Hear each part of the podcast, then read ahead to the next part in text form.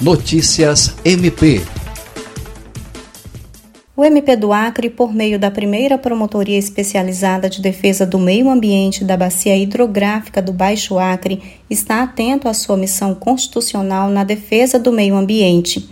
No mês de março, a promotoria funcionou plenamente, mesmo diante da ameaça do coronavírus. A pandemia levou o MPAC a diminuir os atendimentos presenciais e implantar o regime de plantão extraordinário.